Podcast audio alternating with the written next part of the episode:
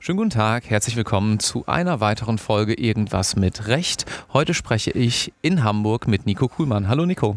Moin. Ich grüße dich. Hi. Wir sprechen heute über deine Referendariatsstation, die du im Silicon Valley gemacht hast, richtig? Das ist korrekt, genau. Bevor wir darauf eingehen, stelle ich doch vielleicht mal kurz vor, was machst du heute, wann warst du dort und dann werden wir uns ein bisschen chronologisch äh, dem widmen, wie man sich vorbereitet, wie man dann tatsächlich irgendwo auch dort, ich sag mal, genommen wird und äh, was du dann dort auch erlebt hast.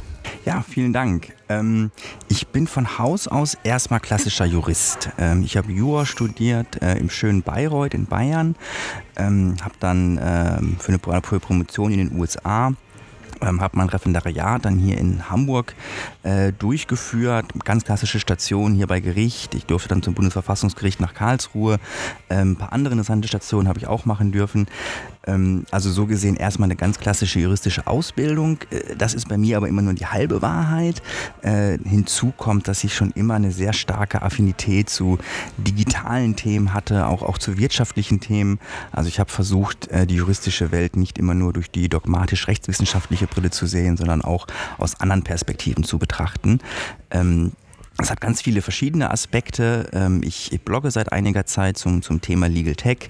Ähm, ich, ich schreibe viel äh, auch für Legal Tribune Online für andere Medien ähm, und versuche da mir so ein bisschen Gedanken zu machen, wie eigentlich die Digitalisierung uns Juristen betreffen könnte. Und als es dann für mich äh, zur Frage der Wahlstation kam, stand natürlich ganz oben auf der Liste, vielleicht mal in Silicon Valley zu gehen mhm. und da vor Ort zu sehen, nicht nur wie Juristen dort vielleicht schon arbeiten, sondern auch wie andere Unternehmen, die aus dem Silicon Valley kommen, die Googles, die Facebooks und so weiter, ähm, was da vor Ort so passiert. Und äh, genau, hat dann zum Glück auch geklappt und ich durfte meine Wahlstation Anfang dieses Jahres im Silicon Valley verbringen. Mhm. Wann hast du dich denn dazu entschieden, dorthin zu gehen? Also wie viel Vorlauf hast du gebraucht? Der Vorlauf war tatsächlich jetzt für mich glücklicherweise einigermaßen überschaubar. Ähm, ich arbeite jetzt seit über drei Jahren hier in Hamburg bei der Kanzlei Hogan Lovells, ähm, ursprünglich promotionsbegleitend und dann während der gesamten Zeit im Referendariat, habe da auch meine klassische Anwaltsstation vollbracht und habe dann, glaube ich, ein Jahr vorher mal angefragt, ob die Möglichkeit bestehen würde, ins Silicon Valley zu gehen für die Wahlstation. Das ist bei uns klassischerweise eigentlich nicht vorgesehen. Mhm. Ähm, also wenn man bei Hogan Lovells Anwaltsstation gemacht hat oder sonst verbunden ist, gibt es grundsätzlich immer die Möglichkeiten Washington DC, London und Alicante. Das hat mich aus verschiedenen Gründen ähm, alles nicht maximal gereizt, weil ich in vielen Orten schon war und wie gesagt schon ein bisschen aufs Silicon Valley mich gefreut habe. Ähm, habe dann aber, weil ich bei Hogan Lovells auch das Thema Legal Text in einiger Zeit betreue, einen ganz guten Use Case gehabt, warum es für mich Sinn machen könnte, nach Kalifornien zu gehen und das waren dann im Endeffekt, glaube ich, zwei E-Mails von zwei Partnern von uns und dann ähm, war das grüne Licht aus den USA da. Ähm, den Organisationskram, da war ich sehr dankbar für, hat dann tatsächlich auch die Kanzlei zu großen Teilen übernommen. Also die, die Frage des Visums vorbereiten, äh, Flug buchen, äh, die Krankenversicherung fürs Ausland abschließen und so weiter. Da gibt es glücklicherweise ähm, in, in der Kanzlei unserer Größe äh, Personal dafür, die das äh, regelmäßig machen, weil wir ja regelmäßig Austauschprogramme haben, auch von den Anwälten. Ähm, und da wurde ich sehr stark unterstützt, sodass tatsächlich meine Vorbereitungsaufwand äh, relativ gering war, was natürlich gerade dann besonders schön ist, wenn man sich auch eigentlich auf die Vorbereitung für die Klausuren konzentrieren musste.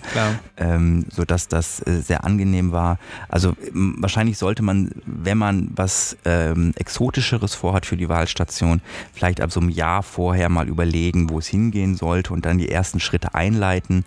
Ähm, am Ende ist es dann doch immer so ein bisschen Kleinkram, der erledigt werden muss, aber es ist überschaubar. Hm. Das heißt, dein Ansprechpartner vor Ort war aber weiterhin auch Hogan Lovells.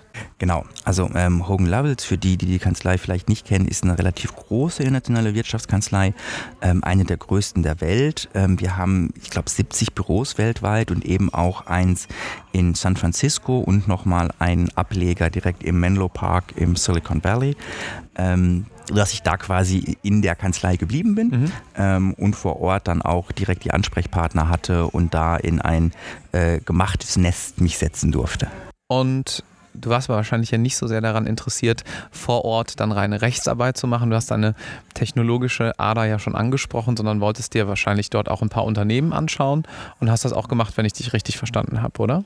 Genau. Also natürlich, äh, Wahlstation ist ja auch noch Ausbildungsstation. Also ich habe im klassischen äh, Team mitgearbeitet. Ich bin von Haus aus äh, IPler, also äh, der grüne Bereich, geistiges Eigentum, und habe dann dort in einem Team mitgearbeitet, was hauptsächlich die Intellectual Property Seite von MA-Transaktionen mitbetreut. Mhm. Ähm, und habe da im, im Tagesgeschäft äh, mich versucht einzubringen, äh, war bei Verhandlungen mit dabei, habe ähm, Verträge mitgedraftet, ähm, und habe da, wie gesagt, meine, äh, meine äh, hoffentlich vorhandene Expertise versucht einzubringen. Ähm, darüber hinaus hat man mir aber glücklicherweise auch äh, viel Freiraum gegeben und wenn ich äh, Vorschläge gemacht habe, was ich noch machen könnte, was für meine Gesamtausbildung förderlich sein könnte, bin ich da auch immer auf äh, offene Ohren gestoßen. Mhm. Ähm, ich war mehrfach ähm, in Stanford an der Law School äh, bei Veranstaltungen. Ich war, äh, hatte dann Kontakt zur Berkeley Law School auch, habe da ein bisschen was mitgemacht, also quasi die akademische Seite noch ein bisschen, die ja auch in den USA durchaus anders funktioniert als eine klassische deutsche juristische Fakultät. Ähm Wollen wir darauf kurz für die Studierenden eingehen? Viele waren ja wahrscheinlich noch nicht an der Hochschule in den USA. Was meinst du damit genau? Was funktioniert dort ein bisschen anders? Also die bekannteren ähm, Law Schools und Universitäten, die man noch hierzulande so kennt, sind ja meistens private Unternehmen. Ähm, das hat Vor- und Nachteile. Ein Vorteil ist, dass die ökonomisch ein bisschen langfristiger aufgestellt sind und wahrscheinlich ein, zwei Dollar mehr zur Verfügung haben als deutsche juristische Fakultäten. Das sieht man daran, dass die Gebäude ein bisschen schöner sind äh, und den Studenten auch ein bisschen mehr Budget zur Verfügung steht, wenn die eigene Ideen und Konzepte haben. Äh, was mich ganz besonders interessiert hat, war, wie der Praxisbezug an den Fakultäten vor Ort war. Mhm. Ähm, was meine ich damit? Also bei uns in Deutschland ist die akademische Ausbildung, würde ich sagen, hervorragend. Ähm, man hat nur dadurch, dass man sehr viel Wert auf diese dogmatische Durchdringung legt, weniger Praktika an den Unis. Ähm, und es ist in den USA ein bisschen anders. Da gibt es Leute, die oft äh, ein paar Jahrzehnte gearbeitet haben und dann zurückgekommen sind. Oder es gibt viel mehr Veranstaltungen, wo die auch ihre Wissen weitergeben. Und da konnte ich ähm, in Stanford ähm, mir ein paar Sachen angucken, die mir besonders gut gefallen haben. Da gibt es beispielsweise das Code X, das ist das Center for Legal Informatics. Ähm, und da gibt es verschiedene Legal Tech Startups, die aus diesem Center hervorgegangen sind von Studierenden, die mhm. sich nach ihrem Abschluss der Ausbildung nicht als klassische Anwälte niedergelassen haben, sondern Unternehmen gegründet haben, das im Bereich Legal Tech aktiv sind. Ähm, und da gab es eine Reihe, die hieß äh, Founder Now and Then. Da waren ähm, Gründer eingeladen, die ehemalige Studierende waren, die dann äh, relativ frisch dabei waren, teilweise auch die schon ihren ersten Exit oder den zweiten Exit hinter sich hatten, also Unternehmen schon weiterverkauft hatten. Und da gab es dann eine offene Podiumsdiskussion mit den aktuellen Studierenden, mhm. äh, was ich unglaublich spannend fand, weil äh, gerade bei uns in Deutschland die Legal Tech-Welle ja so ein bisschen hinterherhinkt, sodass wir gerade Leute, die erzählen können, wie sie Unternehmen erfolgreich aufgebaut haben und dann auch erfolgreich verkauft haben, noch gar nicht gibt in Deutschland. Ähm, und da werden in den Stanford die Studierenden, äh, die ehemaligen Gründer halt direkt wieder eingeladen, um den Studierenden ihre Erfahrungen weiterzugeben. Mhm. Und da fand ich den, die, die Nähe zur Praxis, der Austausch mit der Praxis, äh, hatte einen höheren Stellenwert, was äh, mir sehr gut gefallen hat. Ist natürlich ganz interessant, dass da auch wirtschaftliche Aspekte hört man ja auch schon ein bisschen raus, ja, ähm, eine deutlich größere Rolle spielen als vielleicht in der einen oder anderen, gerade auch deutschen Fakultät, wo man mehr noch auf das altehrwürdige Recht abstellt und weniger darauf, was man dann nachher dann als Rechtsanwalt, Legal Tech-Unternehmer oder auch in sonstigen Branchen, wo man sich einbringen kann als Jurist, dann auch wirtschaftlich daraus macht aus dem Studium sozusagen. Das ist ja ein ganz interessanter Aspekt, den viele Studierende vielleicht noch gar nicht so sehr bedacht haben. Wenn ich da noch kurz ergänzen darf, ähm, Du hast recht, das Ökonomische spielt in den USA überall eine größere Rolle und wahrscheinlich auch in juristischen Fakultäten. Ähm, ich, ich würde aber ähm, die Legal Tech-Szene nicht darauf reduzieren, sondern ich würde auch gerade sagen, im Bereich des Zugangs zum Recht, des Access to Justice, mhm. ja. können diese Unternehmen auch unglaublich viel leisten. Und gerade wenn man sich in den USA ähm, AVO oder LegalZoom oder andere Unternehmen anguckt, die einfach den, den Zugang zum Recht für die Bürger sehr viel vereinfacht haben, sehr viel transparenter gemacht haben, sehr viel preisgünstiger gemacht haben. Mhm. Ähm, das hat ja auch Aspekte, die dann nicht primär ökonomisch sind, im Sinne von, ähm, wir müssen jetzt die, die, die Riesenrechnung schreiben, aber die natürlich einen gesamtgesellschaftlichen Vorteil haben, der auch nicht mit juristischer Dogmatik zu tun hat, aber einfach mit, mit gelebter Realität. Und ähm, das wird da auch sehr groß geschrieben. Also es gibt da äh, tatsächlich eigene Kurse an den Universitäten, wo die Studierenden lernen, beispielsweise juristische Apps zu bauen, hm. die Leuten in Problemsituationen helfen können. Ähm, etwas, was ich mir auch in Deutschland wünschen würde, äh, was es so leider in der Form noch nicht gibt. Ähm, aber da äh, wollte ich nochmal ergänzen, dass äh, das nicht nur ökonomische Aspekte hat, sondern auch nee. einfach äh, den Aspekt hat, wie können wir eigentlich das Recht, äh, was wir zu Recht sehr wertschätzen und hochhalten, den Leuten möglichst einfach auch zugänglich machen. Und da spielt die Digitalisierung, glaube ich, eine sehr große Rolle. Ja, da bin ich komplett bei dir gar keine Frage. Also gerade auch, wenn wir uns anschauen, wie regelmäßig natürlich in den USA auch ein Prozess selber finanziert werden muss und Rechtsschutzversicherungen deutlich weniger verbreitet sind als es beispielsweise in Deutschland, dann ist das sicherlich ein wichtiger Aspekt, wenngleich, da bin ich komplett bei dir, auch in Deutschland es schön wäre, wenn man noch mehr digital und einfach und kostengünstiger vielleicht gerade als Verbraucher machen könnte. Ja. Total. Es gibt ähm, in den USA die schöne Unterscheidung zwischen Law and Books und Law in Action. Ähm, und ich habe das Gefühl, jetzt rückblickend auf meine juristische Ausbildung, dass sich die eigentlich hauptsächlich auf Law in Books konzentriert hat. Mhm. Also wenn für uns deutsche Juristen das Recht auf dem Papier Sinn macht, dann sind wir damit zufrieden. Ob es in der Realität auch genutzt wird, ob es funktioniert, ist uns schlimmstenfalls egal. Äh, Im bestenfalls wissen wir es einfach nicht, weil wir ja auch wenig empirische Studien haben mhm. oder so. Ähm, also äh, der Klassiker ist irgendwie die Beweislastumkehr im Kaufrecht. Die ist auf dem Papier, macht die total Sinn. Ähm, wie die tatsächlich gelebt wird, ob die Leute das wissen, ob das funktioniert, ich weiß es nicht. Mhm. Ähm, und wie gesagt, da finde ich die Unterscheidung zwischen Law and Books und Law and Action ganz schön.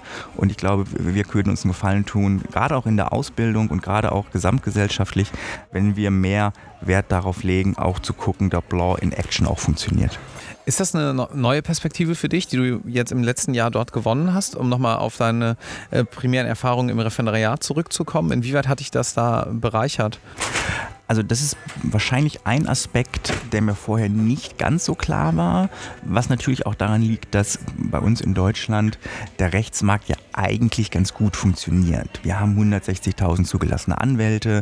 Ähm, das Rechtsvergütungs Rechtsanwaltsvergütungsgesetz sorgt dafür, dass die Preise einigermaßen stabil sind und auch äh, kleinere Sachen nicht so viel kosten. Also es ist ja, es geht ja schlimmer. Ähm, in den USA ist der Zugang zum Recht sehr viel komplizierter, sehr viel kostenintensiver, sodass da die Unterscheidung zwischen Law and Books und Law and Action vielleicht noch dringender ist als bei uns.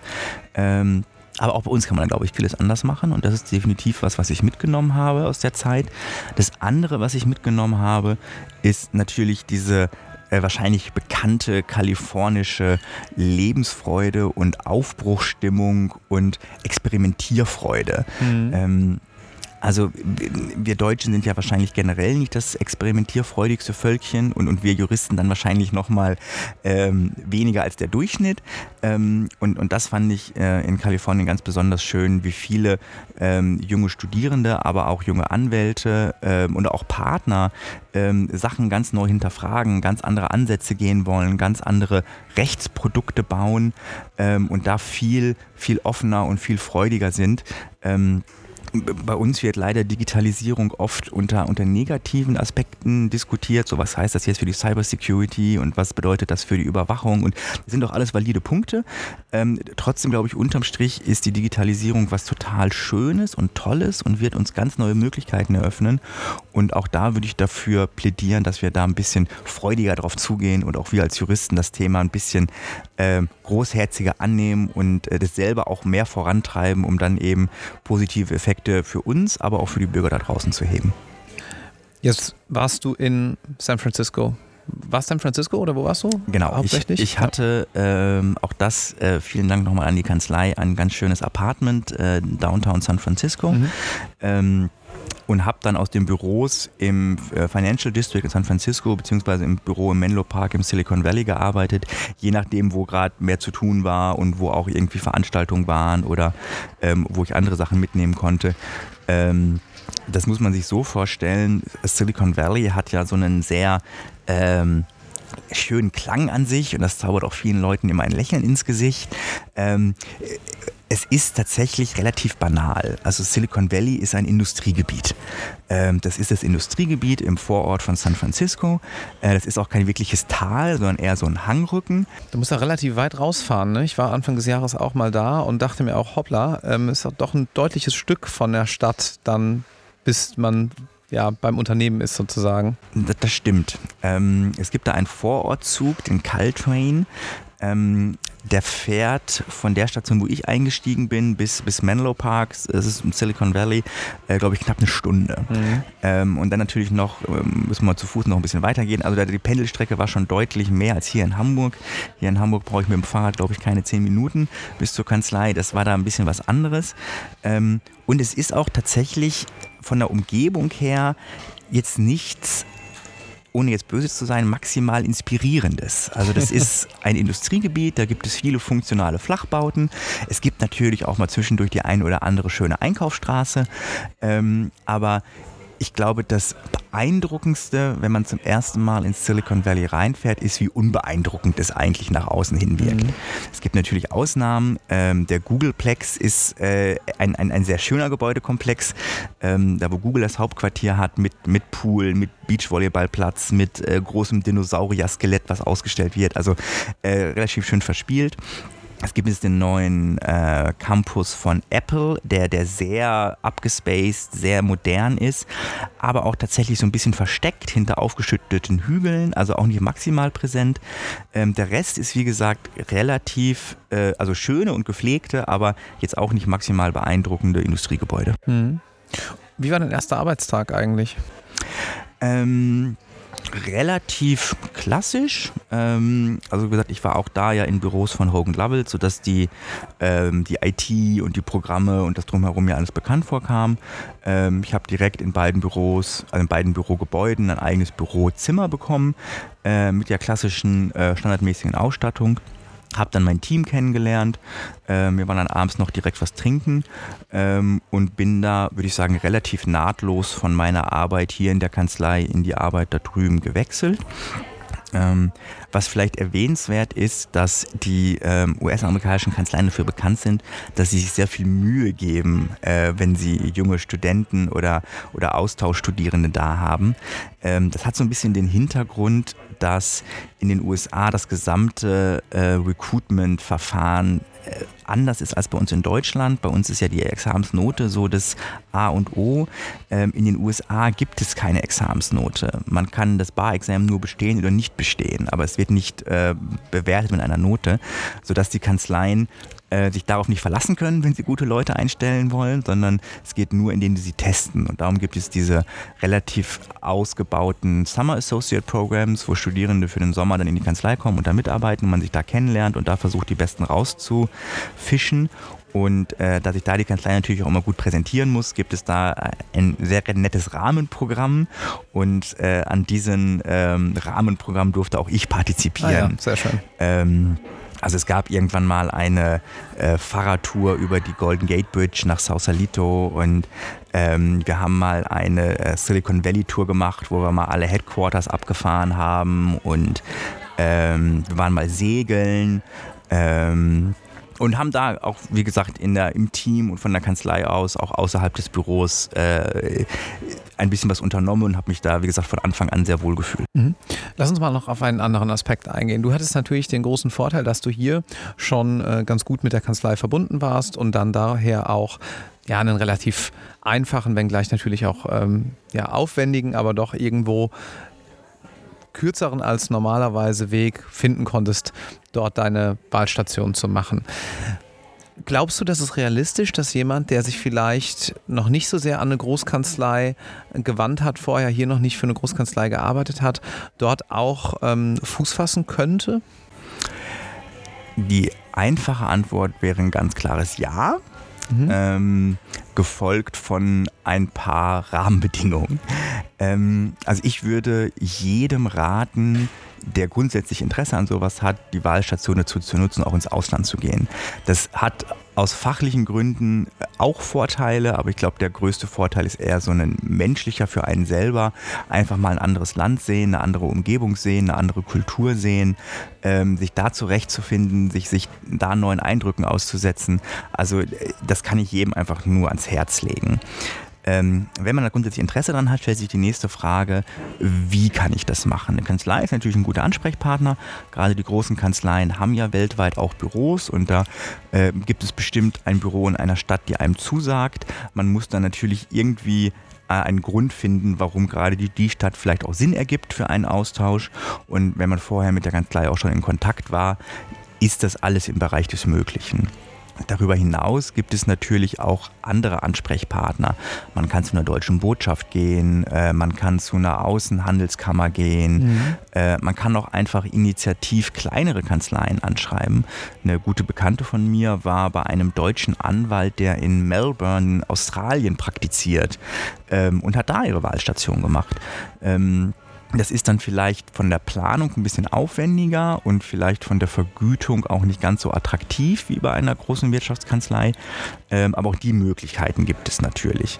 Ähm, da muss man sich einfach fragen, hat man grundsätzlich Interesse an Auslandserfahrung und wenn das der Fall ist, was würde zu einem passen, welche Stadt interessiert einen, welches Thema interessiert einen. Äh, und da muss man sich halt ein bisschen kümmern, aber da gibt es sehr viele Möglichkeiten und wie gesagt, ich kann jedem dazu raten, das auszuprobieren. Zum Abschluss würde ich ganz gerne wissen, was denn die Erfahrung für dich war in deiner Wahlstation. Wenn du sagst, okay, wenn ich an eine Sache zurückdenke, dann denke ich an das. Es ist immer schwierig, jetzt eine Sache rauszupicken. Es, es gibt da ganz, ganz viele. Ähm, ich würde zwei sagen, wenn ich darf. Gerne, klar. Ähm, die, die eine hat im Prinzip schon vor der Wahlstation stattgefunden. Das war so eine Woche, das war nach den Klausuren, eine Woche vor meinem Abflug, wo ich dann mal an dem Punkt angekommen war, zu überlegen, was packe ich eigentlich ein. Mhm. Und dann habe ich eine E-Mail geschrieben an den Partner, der für mich zuständig war in den USA, wie eigentlich der Dresscode bei uns vor Ort ist und ähm, ob fünf dunkelblaue Anzüge reichen oder was ich mitbringen soll. Und ich bekam relativ schnell eine E-Mail zurück mit äh, Dear Nico, uh, we are casual all the time, please leave your suits at home. ähm, sodass ich dann tatsächlich nur mit Jeans und äh, ein, zwei Stoffhosen, aber dann doch. Hand aufs Herz, hast du wirklich keinen Anzug mitgenommen? Ich hatte keinen Anzug mitgenommen. Ähm, und das hatte ich tatsächlich nachher aus Problem herausgestellt, weil ich dann ähm, durch Kontakte zur Berkeley Law School ähm, zum Berkeley Barrister Ball eingeladen mhm. worden bin, wo da natürlich Anzugpflicht bestand, sodass ich dann äh, relativ kurz mir im Castro-Viertel dann doch noch einen Anzug gekauft habe, um auf diesen Ball gehen zu können. Aber ich habe tatsächlich nie in der Kanzlei einen Anzug getragen. Äh, ich habe auch, glaube ich, niemanden gesehen, der dann jemals einen Anzug getragen hat. Ähm, ich fand das ganz schön. Der Senior Associate, der mich betreut hat, der kam irgendwann morgens mit einem mit Jeans und einem Wollhemd in mein Büro und meinte, er hätte sich heute zum allerersten Mal länger überlegt, was er anzieht. Nicht, weil es für die Kanzlei wichtig gewesen wäre oder für den Job, sondern weil er nachher einen Termin hatte bei einer NGO, wo er junge Flüchtlingskinder aus Mexiko betreut mhm. und er sich gefragt hat, wie was er anziehen kann, um bei denen möglichst nahbar zu wirken und, und, und nicht äh, keine mhm. Distanz zu haben. Und das fand ich äh, total schön als, als Anekdote, dass das der Tag war, wo er sich lange Gedanken macht, was er anzieht. und jeder andere Tag einfach ein normaler äh, Smart Casual Day ist. Und ähm, das ist so ein bisschen, kommt ja in Deutschland auch mehr und mehr, aber das war schon ein sehr großer Unterschied, was einfach so das, das Attire, das Outfit angeht. Mhm. Ähm, ein, anderer Aspekt, der, der, der, mir in Erinnerung geblieben ist, war, ich war irgendwann abends mal mit einem Kollegen was trinken in einer Bar im, ich glaube es war in Mountain View im Silicon Valley. Ähm, und wir standen da auf, auf, auf der Straße mit unserem Cocktail und haben uns unterhalten. Und auf einmal fuhr ein vierrädriger autonomer Roboter an uns vorbei mhm. der dort vor Ort die Pizza ausliefert. Ach cool. Ähm, also es gibt schon Pizzadienste da unten, die die Pizzen mit diesen selbstfahrenden Robotern äh, ausliefern. Ähm, ich habe dann schnell ein Foto gemacht, als er an uns vorbeifuhr und habe das dann nachher recherchiert. Ähm, Das funktioniert ganz normal. Ich bestelle die Pizza per App an, an meine Adresse und dann wird die in diesen ähm, fahrenden Roboterkasten reingelegt und äh, per GPS findet das dann den Weg zu mir nach Hause. Und sobald das bei mir gelandet ist, äh, wird ein QR-Code angezeigt, den ich mit meinem Handy einlesen muss und dann öffnet sich die Klappe und dann mhm. kann ich meine äh, gewärmte, warm gehaltene Pizza da rausholen. Ähm, das hat da vor Ort niemanden interessiert, weil das für die schon zum Alltag gehört hat. Äh, für mich als äh, zugereister Teutone war das natürlich äh, ein, ein, Blick in die Zukunft. Mhm. Ähm, und äh, das da musste ich, musste ich schmunzeln, als ich das gesehen habe. Äh, also selbstfahrende Autos, äh, gerade von Waymo, von Google, hat man da ein paar Mal gesehen. Ähm, aber die kannte man ja auch hier aus dem Fernsehen. Ja, äh, so einen selbstfahrenden äh, Pizzaroboter hatte ich vorher noch nicht gesehen und wusste auch nicht, dass es das gibt. Äh, das, das fand ich ganz schön zu sehen. Und ich glaube, wir können uns dann auch auf ganz viele schöne Sachen freuen, die aus dem Tal der Zukunft auf uns zukommen. Das ist ein schönes Schlusswort. Vielen Dank, dass du dir die Zeit genommen hast, hier heute uns einen Einblick zu geben, den Studierenden einen Einblick zu geben, wie es sein kann, wenn man im Silicon Valley seine Wahlstation macht und dir weiterhin viel Erfolg. Vielen Dank.